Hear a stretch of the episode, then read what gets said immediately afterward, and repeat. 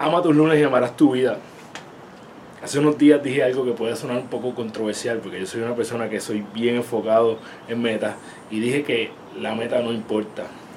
Y en realidad es que no es que la meta no importe, es que la meta no es lo más importante.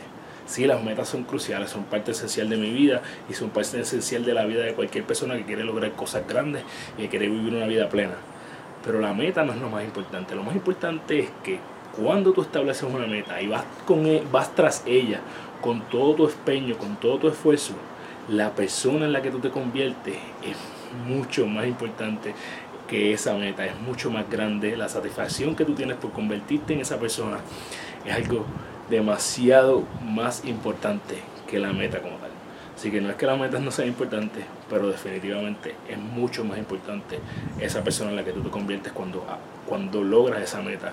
Inclusive si no la logras, cuando vas tras ella con todos tus ganas. Así que recuerda que eres la única persona responsable de todo lo que pasa en tu vida y que la forma que tú cumples tus sueños, desarrollando los hábitos que te acercan a ellos, porque tú eres tu hábito. Diariamente tomas las acciones que te acercan a tu mejor versión para que cuando vayas a la cama todas las noches puedas decir hoy yo gané mi día. Envío un abrazo muy fuerte. Te deseo una semana espectacular.